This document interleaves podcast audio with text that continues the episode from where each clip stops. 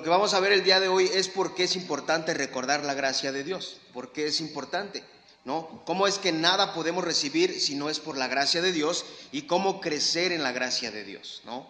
Muchas veces sabemos que tenemos la gracia de Dios, pero no sabemos cómo crecer en la gracia de Dios o se nos olvida. Entonces, en segunda de Pedro, capítulo 3, versículo 18, si quieres buscar segunda de Pedro, vamos a ver muchos versículos el día de hoy.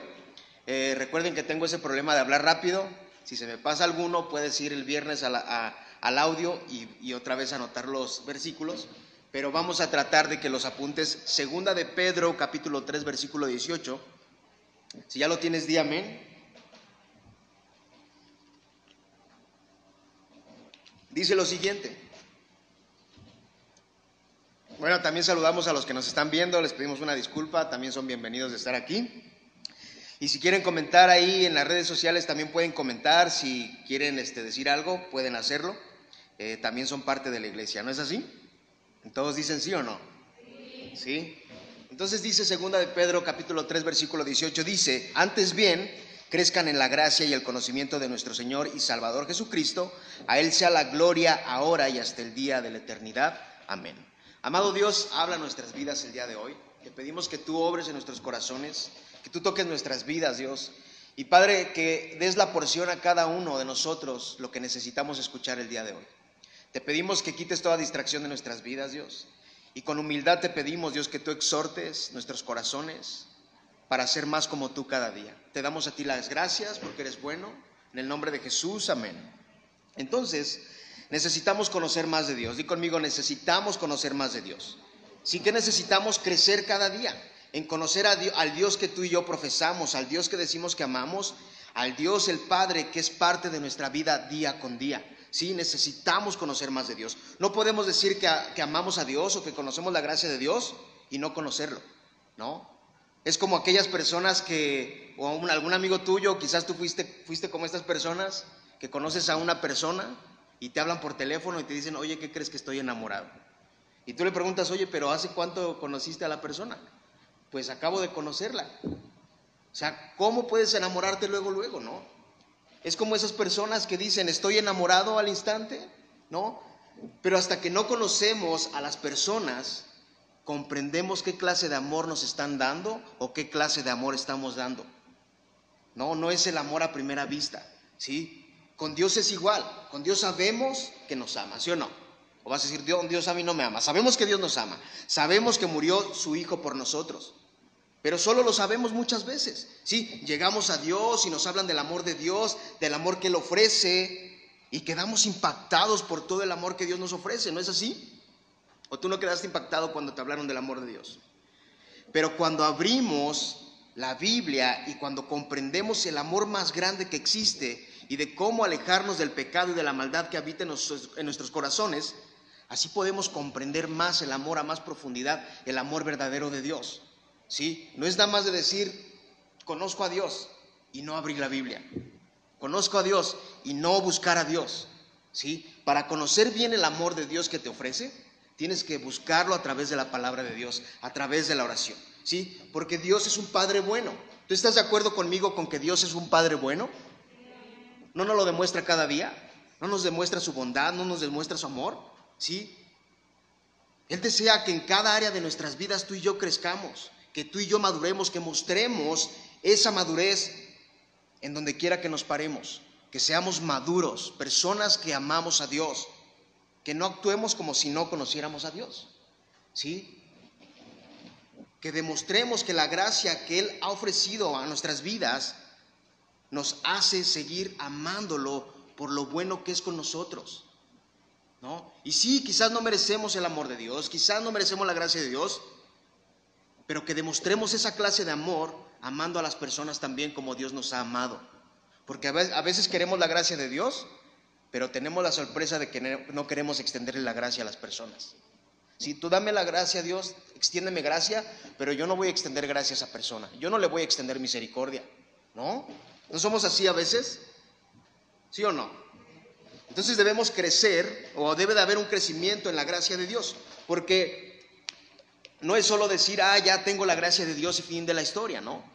Eh, andar presumiendo en la calle, decir es que Dios me da gracia, Dios me ofrece gracia, y, y así somos, ¿no? Y ya fin de la historia, no. Es decir, existe una gracia de Dios que me está ofreciendo, está ofreciendo para mi vida y la quiero descubrir cada día.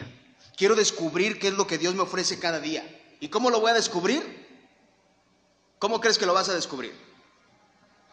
Pues en la Biblia, ¿sí? Buscando a Dios a través de la oración, a través del ayuno, a través de tener tiempo con Dios cada día. Así vamos a conocer verdaderamente cuál es la gracia que Dios nos ofrece.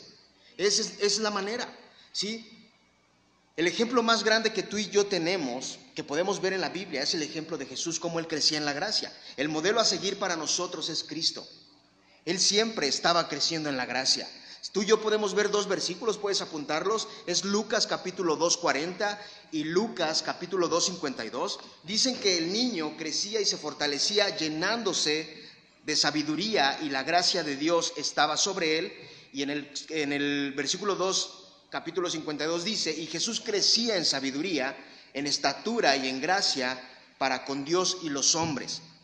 Jesús buscaba llenarse de sabiduría, se fortalecía, estaba en Dios, su fortaleza estaba en Dios, perdón, y por lo tanto la gracia de Dios estaba con él.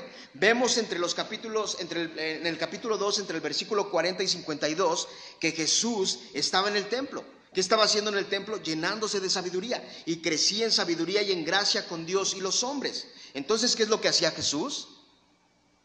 ¿Se la pasaba acostado en la cama viendo la tele? ¿Se la pasaba cotorreando con los amigos? ¿Eso hacía Jesús? Aquí dice, que aprovechaba el tiempo para buscar a Dios. ¿Sí? La búsqueda de Dios en nuestro diario vivir no es decir, hoy sí puedo buscar a Dios, mañana no puedo buscar a Dios. Ese no es un verdadero creyente de Dios. Sí, tiene que estar integrado en tu plan de vida. Hay personas que planean su diario vivir, ¿sí? Hay personas que planean y, hacen su programación de la semana. ¿Y sabes qué? Tú debes de poner en esa programación que haces todos los días el tiempo devocional que tú pones en Dios, el tiempo que tú le dedicas a Dios. Porque no es una opción de decir hoy busco a Dios y lo voy a buscar el lunes para ya no buscarlo toda la semana. Ya hasta el otro lunes lo vuelvo a buscar. O lo busco nada más el domingo y ya toda la semana. No, no, no puede ser así. Para que tú y yo crezcamos en sabiduría y en gracia delante de Dios, tenemos que buscarlo tenemos que buscar de Dios. No es una elección decir hoy busco a Dios y mañana ya no lo busco. Es pasar cada día tiempo devocional con Dios. Tú tienes que aprender a pasar tiempos devocionales con Dios. Es una búsqueda constante de la palabra y de la presencia de Dios. Si tú y yo no aprendemos a buscar a Dios constantemente, no vamos a crecer en la gracia. ¿No? ¿Recuerdas qué era la gracia? ¿Recuerdas que hablamos qué era la gracia de Dios? La gracia de Dios es la virtud, lo cual Dios puede darnos algo sin pedirnos nada a cambio. ¿sí? Dios me puede dar algo sin pedirme nada a cambio, algo que el ser humano por sí mismo no puede alcanzar, algo que tú y yo como seres humanos no podemos lograr. La grandeza de Dios llega por medio de la fe y la aceptación del sacrificio de Jesús que hizo por la humanidad. ¿sí? Entonces es cuando alcanzamos algo que por nuestra propia voluntad no podemos qué? Alcanzar.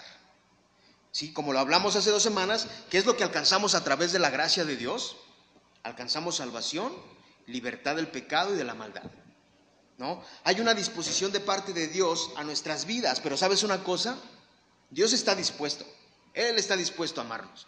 Él está dispuesto a darnos gracia, misericordia, a mostrarnos amor. Él está dispuesto a todo. Pero ¿sabes qué pasa? A veces tú y yo nos conformamos con decir, ah, conozco la gracia de Dios.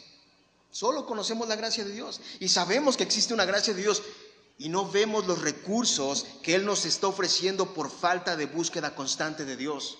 ¿Sí? Por eso muchas veces, aunque sabemos de la gracia de Dios, aunque sabemos que hay un Dios que nos ama, aunque sabemos que hay un Dios que nos ofrece misericordia, nos ofrece perdón y nos ofrece su, su bondad, aunque sabemos eso, muchas veces estamos tirando la toalla.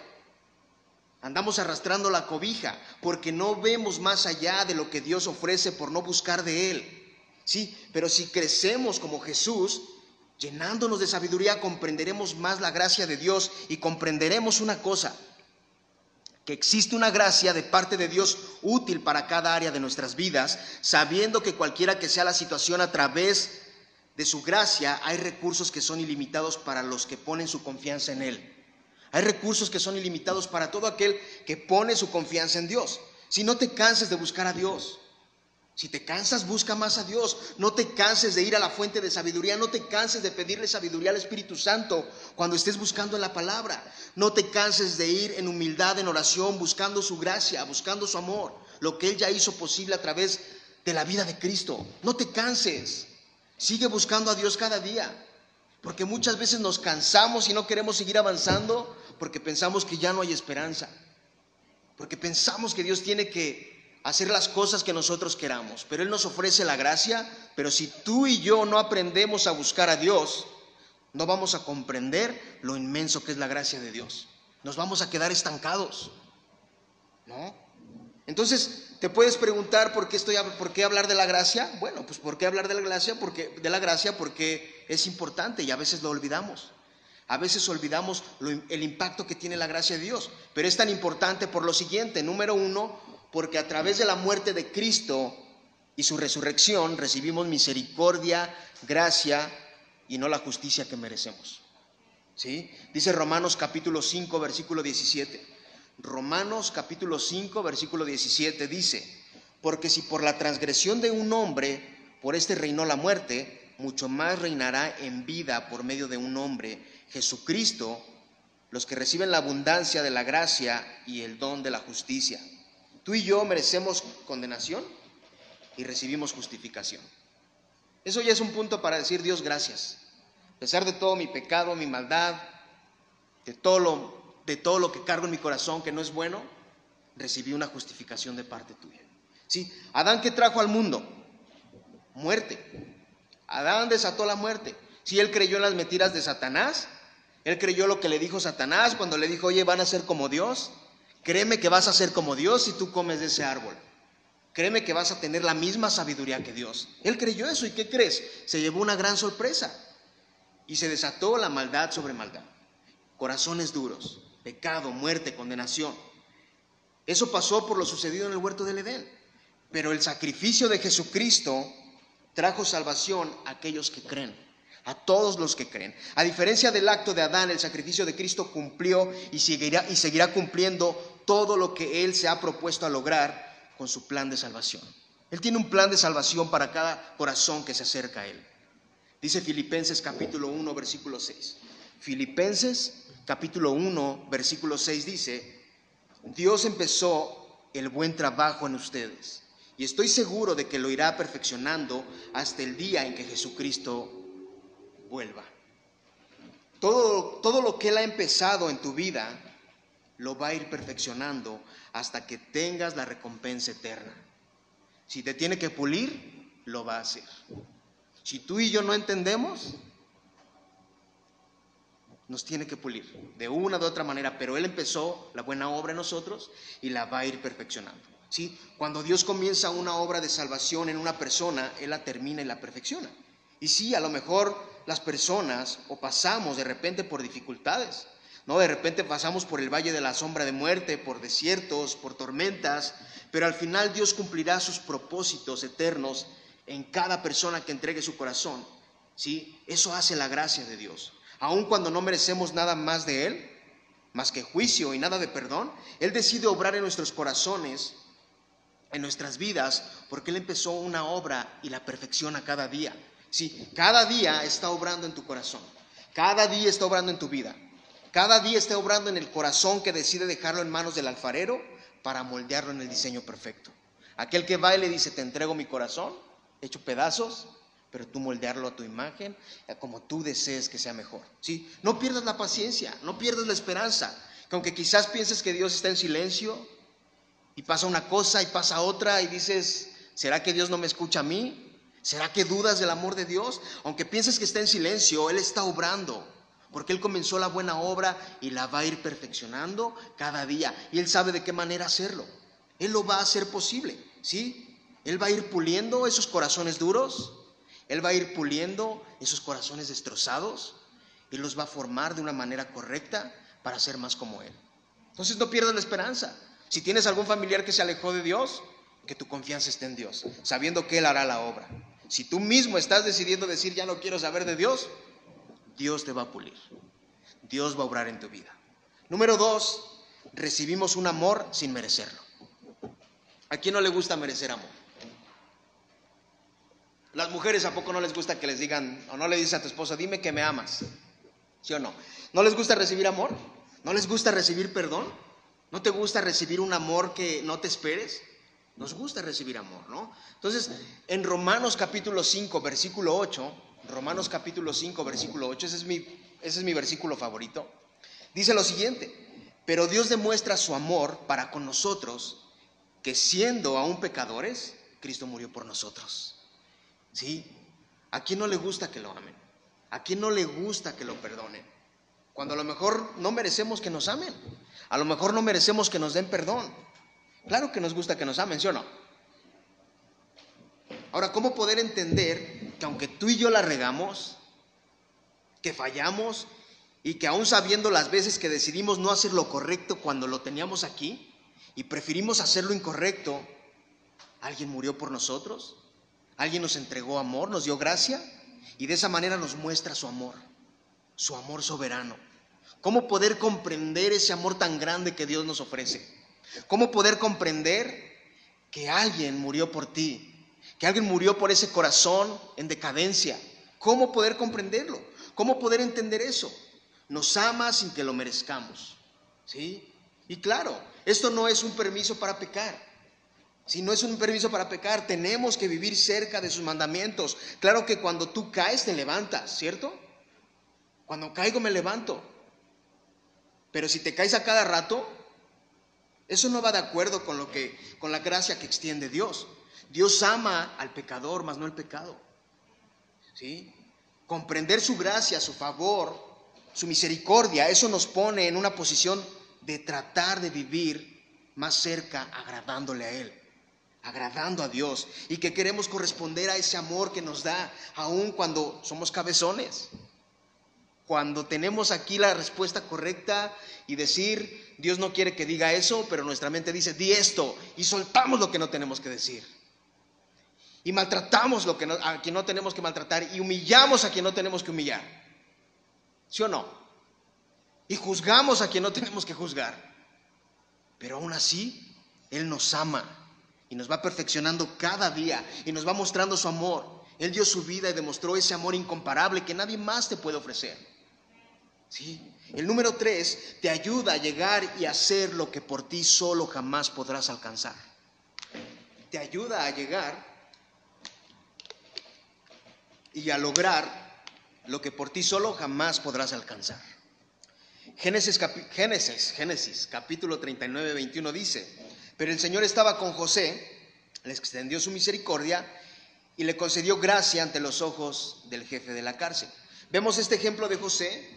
José encuentra misericordia y gracia ya que Dios le estaba extendiendo para un propósito que tenía para su vida. Tú sabes que Dios tiene planes y propósitos para tu vida. Dios tiene planes y propósitos. Tú y yo, por la gracia de Dios, podemos ver cómo Él puede obrar en nuestras vidas y podemos alcanzar cosas que no podríamos alcanzar por nosotros mismos. Esa es la verdad. Hay cosas que Dios nos da, nos ofrece, nos da y no las podemos alcanzar por nosotros mismos. No sé, puede ser a lo mejor un trabajo, una carrera, ¿no? Un empleo, unas vacaciones, cosas que de verdad te das cuenta que es Dios quien está obrando. Cosas que te das cuenta que es Dios quien lo está haciendo posible. Eso hace la gracia, ¿sí? Ya sea a través de alguien, abriendo una puerta para ti, para tu vida. Sí, yo he sido parte de esto. Casi no hablo aquí de, lo que pasa en mí, pero yo he sido parte de esto y veo y digo, Dios es glorioso, Dios es maravilloso. Yo no merezco lo que Dios hace por mí, ¿sí? Pero veo su gracia y digo, Dios es bueno. Y le doy gracias y digo, ¿sabes qué, Dios? Gracias por esa persona que pone su confianza en mí. Gracias porque pone sus ojos en mí para que obre en mi, obres tú a través de su vida, para mi vida, para mi familia. Y veo esa gracia de Dios y no me canso de ver la magnitud del amor y la gracia de Dios. Eso hace la gracia de Dios. Sí, Dios es incomparable. Dios es inigual. Si nuestra confianza debe de estar siempre en Él. Porque todo lo que tú y yo obtenemos es por la gracia de Dios. ¿Sí? Todo lo que tú y yo obtenemos es por la gracia de Dios. Entonces ya vimos la importancia de la gracia de Dios. ¿Sí? Nada podemos hacer sin esa gracia, ¿cierto? ¿Qué es lo que recibimos? Recibimos perdón, recibimos amor, salvación, misericordia y muchos recursos que son ilimitados. Ahora, ¿cómo es que puedo crecer en la gracia de Dios? Lo primero es que hay que reconocer que la gracia de Dios solo la podemos obtener porque Él decide otorgarla, porque Él decide darla. ¿sí? Él concede su favor de forma soberana a quien Él quiere concederlo. Sí, yo tendré misericordia del quien yo quiera tener misericordia, dice la palabra de Dios. ¿no? Dios hablando, yo voy a tener misericordia de quien yo quiera. ¿no? Entonces, en el Salmo capítulo 84, 11 dice, porque sol y escudo es el Señor Dios, gracia y gloria dan el Señor Nada bueno niega a los que andan en integridad. Al obtener su gracia y su favor, siendo Él nuestro sol y escudo, Él da la provisión y la protección que necesitamos. Cuando hacemos lo bueno, cuando andamos en Él, Él nos protege, nos honra, nos llena de su gloria y su bondad no tiene fin.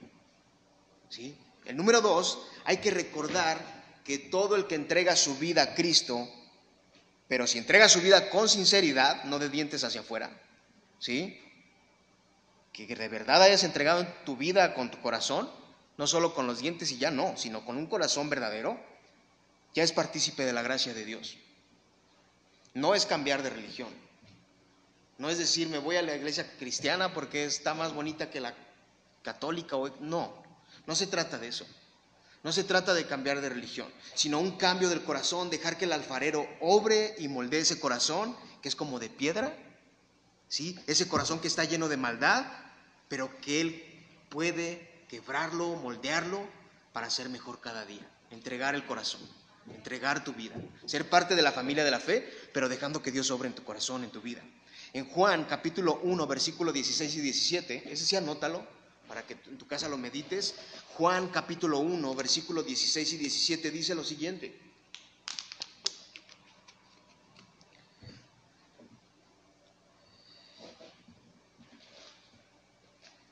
Dice, pues de su plenitud todos hemos recibido gracia sobre gracia, porque la ley fue dada por medio de Moisés, la gracia y la verdad fueron hechas realidad por medio de Jesucristo. Gracia sobre gracia, di conmigo, gracia sobre gracia. Mira, a lo largo de nuestra vida necesitamos la gracia de Dios. ¿Sí o no? Necesitamos la gracia de Dios.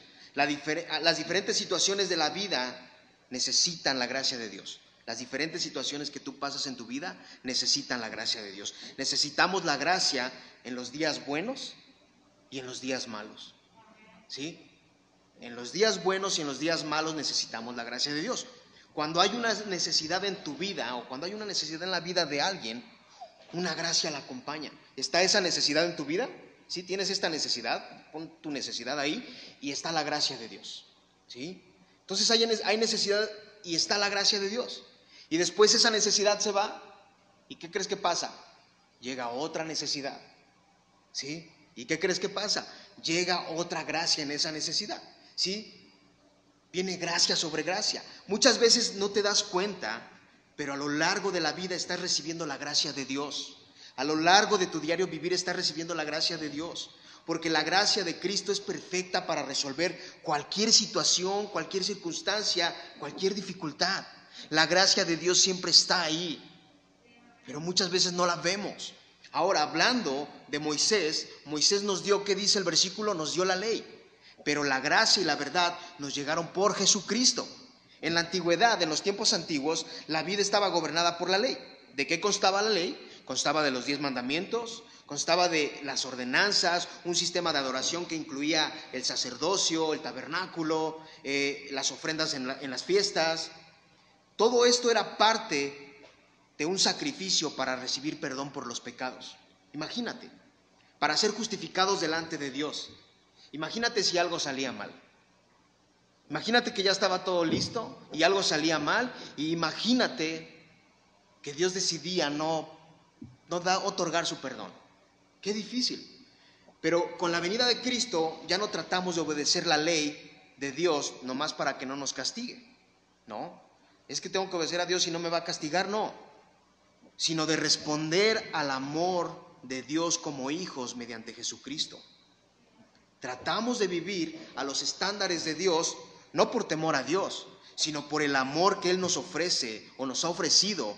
Cuando amas a alguien, quieres corresponder ese amor. Si tú y yo decimos que amamos a Dios, pues tenemos que corresponder el amor que decimos que profesamos a Dios, ¿no? Así tendríamos que vivir. Y la realidad es que no podíamos guardar la ley de Dios al pie de la letra, eso era imposible, necesitábamos un Salvador, Jesucristo, ¿no? Quien cumplió la ley y que pagó el castigo que tú y yo merecíamos, lo pagó con su muerte. Eso es impresionante, ¿no? Gálatas 3:24 dice, de manera que la ley ha venido a ser nuestra guía para conducirnos a Cristo a fin de que seamos justificados por la fe. La ley, la ley es como la guía que nos muestra el camino a Cristo. ¿De qué manera? Haz de cuenta que tienes la ley acá y tú estás aquí. Tú y yo vemos cómo somos como personas, vemos todo lo que es cumplir la ley y vemos nuestro pecado, vemos nuestra maldad y decimos, es imposible que yo pueda cumplir esa ley al pie de la letra, ¿sí o no? Es imposible porque vemos nuestro pecado, nuestra maldad y es imposible. Entonces, esa guía nos conduce a que cuando conocemos a aquel que entregó su vida por nuestros pecados y que vemos que es imposible cumplir la ley por nosotros mismos, nos damos cuenta que por fe creemos y que su gracia nos libró o nos libra de la condenación del pecado, de la maldad, y que a través del Espíritu Santo somos libres de toda condenación, que, que Jesús nos hace libres. Porque cumplir la ley es imposible que tú y yo lo hagamos. ¿no? Ahora, cuando conocemos la verdadera gracia de Dios, hay cosas que pasan en ti y en mí. Cuando de verdad conocemos la gracia de Dios, hay cosas que pasan en ti y en mí que hacen un cambio en nosotros y esos cambios los empezamos a practicar. ¿sí? Uno es humildad en el corazón. Di conmigo humildad en el corazón. ¿Sí? Primera de Corintios 15, 10 dice, pero por la gracia de Dios soy lo que soy. Y su gracia para conmigo no resultó vana. ¿Sí? Nunca perder la humildad. Y conmigo, nunca perder la humildad. ¿Sí? Reconociendo que su gracia es lo que nos eleva y no el orgullo de nosotros mismos y, y, no las posesiones, no las carreras que tenemos, no, no todo tipo de cosas terrenales que hay aquí, sino que ser humildes y reconocer lo que su gracia nos hace alcanzar. Lo más, importante, lo más importante es alcanzar perdón, salvación y redención. Eso es lo más importante. Porque hay una sorpresa. Tarde o temprano tenemos que partir de aquí. No somos eternos. ¿sí? Pero esa gracia nos da perdón, nos da salvación y nos da redención. Número dos, misericordia en nuestras vidas. Misericordia. Proverbios 3, capítulo 3, versículo 3 y 4 dice, la misericordia y la verdad nunca se aparten de ti. Átala a tu cuello, escríbele en la tabla de tu corazón, así hallarás favor y buena estimación ante los ojos de Dios y de los hombres. La verdad y la misericordia que encontramos en Dios tiene que formar parte de nuestras vidas. No solo decir, tengo misericordia de Dios, tengo perdón de Dios. No, que nuestra conducta se pueda reflejar como adorno de la hermosura del Espíritu. Que tu conducta refleje esto. Que la búsqueda interior de Dios, la búsqueda interior que tú tienes de Dios, se refleje en el exterior. ¿Sí? La misericordia y la verdad, tanto interior como exterior, son evidencia de la salvación. Que los que están cerca de ti vean cómo Dios está obrando en tu interior. Vean cómo Dios está obrando en tu interior y se refleja en tu exterior.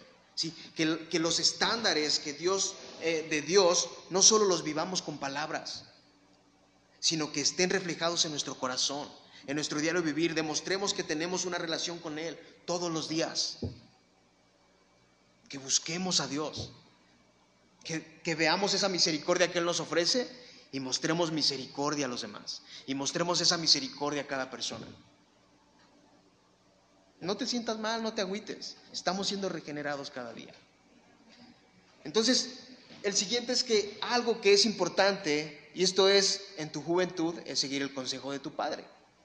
Eso va más para los jóvenes, ¿no? Tú y yo sabemos que hoy en día la juventud está rebelde. Yo veo mi juventud hace 15, 20 años y, y es, no es nada comparado con lo que hay hoy, ¿no? Entonces, a todos los jóvenes que estén aquí, los que nos estén viendo, tienes que seguir el consejo de tus padres. Dice Proverbios capítulo 1, versículo 8 y 9. Oye, hijo mío, la instrucción de tu padre y no abandones la enseñanza de tu madre, porque son guirnaldas de gracia para tu cabeza y collares de tu cuello. Hoy en día vemos que no hay respeto por los padres, ¿sí o no? Nomás métete a redes sociales y ve. El papá faltando el respeto, perdón, el hijo faltando el respeto al papá. Les falta ver más box. Les falta el respeto a los padres, ya no hay un respeto. Todo el mundo le perdió el respeto a los padres, todo el mundo se burla. Ah, mira, sí, ya no hay un respeto. Pero es necesario que tú como hijo de Dios no sigas el cuento del mundo. Es que tú crezcas en gracia mostrando respeto por ellos. Si tu amigo no quiere respetar, ese es su problema. Tú respeta a tus padres. Si él no quiere hacerlo, ese es su problema. Tú respeta a tus papás. Claro, siempre y cuando sean consejos conforme Dios lo manda, ¿no? No vas a mandar a hacer a tu hijo algo que no es correcto, ¿sí? Si a veces te tienen que corregir, pues lo van a hacer. Es necesario para tu crecimiento. Guirnaldas o corona de gracia. Esta expresión señala el honor que recibirá aquel que entiende la, instrucción sabia de su padre. Al final, Dios te va a recompensar por tu obediencia. Al final la recompensa Dios te la va a dar por la obediencia que tú tuviste con tus padres. Y sí puedes pensar y decir, es que mis papás son bien anticuados. Vete a tu cuarto, Dios, no estoy de acuerdo, pero voy a, voy a obedecer. Voy a poner mi confianza en ti y sé que tú vas a obrar. Número cuatro, tenemos que cuidarnos del pecado. Aunque sabemos que Cristo murió por nosotros, por nuestros pecados, la, regeneración nos lleva a alejarnos del pecado. ¿Qué hace la regeneración? Nos lleva a alejarnos del pecado. Entre más conocemos de Dios, más nos alejamos del pecado. Romanos capítulo 6, versículo 12 al 14 dice, Romanos capítulo 6, versículo 6, eh, perdón, capítulo 6, versículo 12 al versículo 14 dice, por tanto, no reine el pecado en su cuerpo mortal para que ustedes no obedezcan a sus lujurias ni presenten los miembros de su cuerpo al pecado como instrumento de iniquidad, sino preséntese usted mismo a Dios como vivo de entre los muertos y sus miembros a Dios como instrumento de justicia, porque el pecado no tendrá dominio sobre ustedes, pues no están bajo la ley, sino bajo la gracia. Como creyentes, lo dijimos hace rato, ya no estamos bajo la ley, como, como una condición para ser aceptados por Dios. Esa condición que es imposible para nosotros cumplir, hace, que, hace lo que Dios ya se propuso hacer, ¿no? Mostrar al hombre todo su pecado y lo indefenso que es. Tú y yo somos, tenemos pecado y, y somos indefensos también, ¿no? Entonces, quedamos que los creyentes ahora viven bajo qué? Bajo la gracia, bajo la gracia divina. Sí, la, gracia divina nos capacita para cumplir de verdad los requisitos de justicia de la ley. ¿Cómo es esto? Cuando andamos en el camino con Dios, el poder del Espíritu Santo o el, el poder del Espíritu puede cumplir la ley. Tú y yo no podemos y no vamos a poder nunca. Si tú te avientas como Rambo sobre la selva a querer cumplir la ley de Dios, no vas a poder. Tú necesitas al Espíritu Santo para que te ayude a cumplirla, para alejarte del pecado, de la maldad. Tú necesitas estar cerca de Dios. Y no lo vas a conseguir si no buscas de Dios. ¿Sí? Entonces, para alejarnos es estar cerca del Espíritu Santo, cerca de Dios. Número cinco, guardar el corazón de todo resentimiento y toda amargura. ¿Alguna vez has tenido resentimiento amargura? Yo sí, ¿tú no? ¿Sí? Van a decir, ay, el pastor, pues soy humano, ¿qué? ¿No? Entonces, guardar nuestro corazón de todo resentimiento y amargura a veces, aunque somos parte del cuerpo de Cristo, que somos parte de la familia de la fe, batallamos con el resentimiento y muchas veces andamos cargando amargura dentro de nosotros que poco a poco va echándonos a perder la vida. Sí, es como cuando sales de la escuela y cargas tu maletota, ¿no? Ahí llevas tu amargura Y ahí llevas todos los resentimientos. Y no la queremos soltar. Y la llevamos ahí, ¿no? Entonces, poco a poco el resentimiento y la amargura va echando a perder nuestras vidas. Porque aunque sabemos que podemos descansar en la gracia de Dios, decidimos cargar resentimiento y qué? Y amargura en nuestros corazones. Hebreos capítulo 12, 15, creo que lo leímos la semana pasada, dice, cuídense de que nadie deje de alcanzar la gracia de Dios, de que ninguna raíz de amargura brotando cause dificultades y por ella muchos sean contaminados. A veces por guardar resentimiento dentro de nosotros y por tener amargura en nosotros, somos piedras de tropiezo para otras personas. Lamentablemente somos piedras de tropiezo para otras personas. Nos dejamos llevar por la amargura o por lo mal que nos causó alguien y actuamos indiferentes. Actuamos con indiferencia.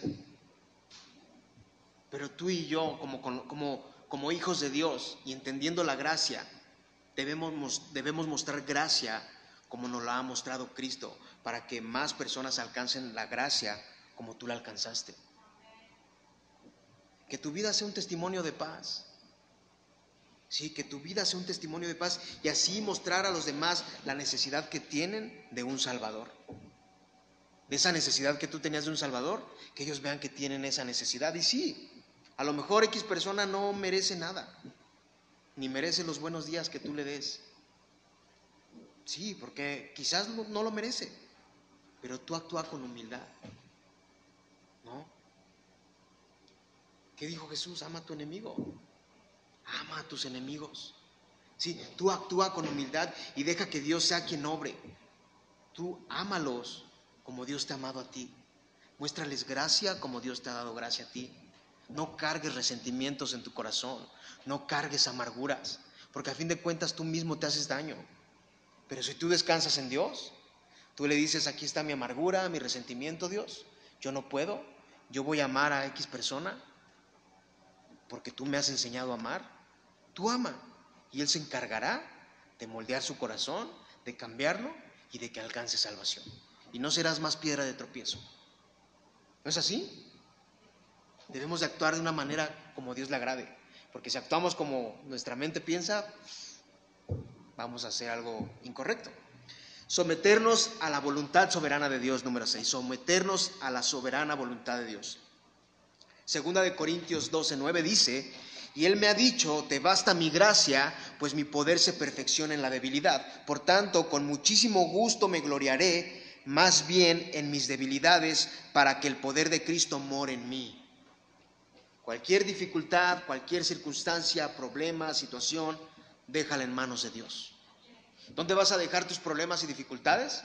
En las manos de Dios. ¿Por qué crees? Porque nos basta qué? Su gracia.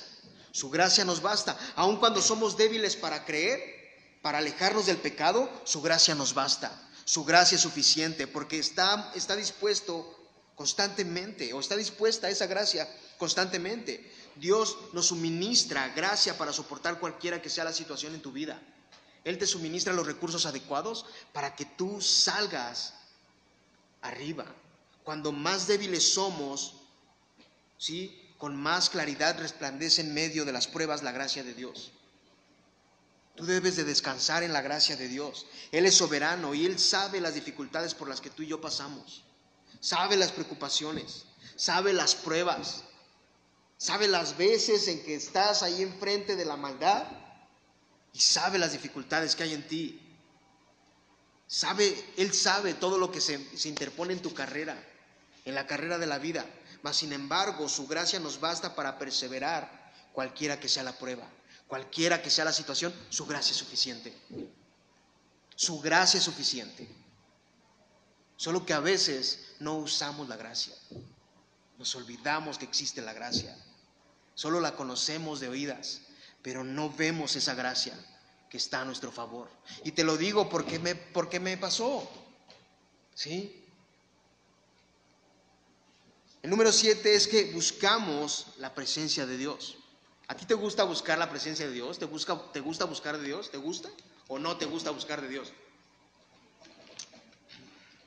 No podemos decir y hablar de la gracia de Dios si no hay un deseo verdadero de buscar de Él. No, no vale la pena. No nos engañemos solos. Sí, no vale la pena decir, y hablar de la gracia de Dios si no hay un deseo verdadero en nuestros corazones. Hebreos capítulo 4, versículo 16 dice, por tanto acerquémonos con confianza al trono de la gracia para que recibamos misericordia y hallemos gracia para la ayuda oportuna. Tenemos que acercarnos ante el trono de Dios. ¿Con qué? ¿Con desconfianza o con confianza? Con confianza, a recibir que misericordia y gracia por medio de Jesucristo. Eso es lo que hacemos en la presencia de Dios. Buscamos de Él. Buscamos de Él porque lo necesitamos, porque sabemos que solos no podemos, porque sabemos que por nuestra cuenta es imposible encontrar esa seguridad en nuestras vidas, porque sin Él es imposible seguir adelante. ¿Sí o no? No, el número 8 es que buscamos la sabiduría y el buen entendimiento. Vivimos bajo los principios de Dios, bajo los principios que Él nos ha, ha dejado a nosotros. En Job capítulo 12, versículo 13 dice, en Él está la sabiduría y el poder, y el consejo y el entendimiento son suyos. Job, Job sabía que Dios era sabio y que era poderoso. Y tú y yo podemos leer la historia de Job y vemos todo lo que Job pasó. Y a pesar de eso, de todo lo que le sucedió, él sabía que Dios era sabio. Él comprendió que Dios era sabio. Él comprendió la sabiduría de Dios. Si tú y yo, nosotros, tenemos que buscar aquel que es sabio, aquel que nos ofrece gracia, buscando sabiduría todos los días para tomar decisiones, para tomar decisiones en nuestra vida, para actuar correctamente. Y eso solo lo encontramos en Dios Padre. Porque sabes una cosa, cada decisión que tú tomes en la vida, o cada decisión que tú tomes cada día, va a influenciar, va a influenciar en tu vida, o va a influir en tu vida pero busca sabiamente el consejo de Dios para que te dé dirección correcta. Que Él te dé la dirección correcta que tú necesitas.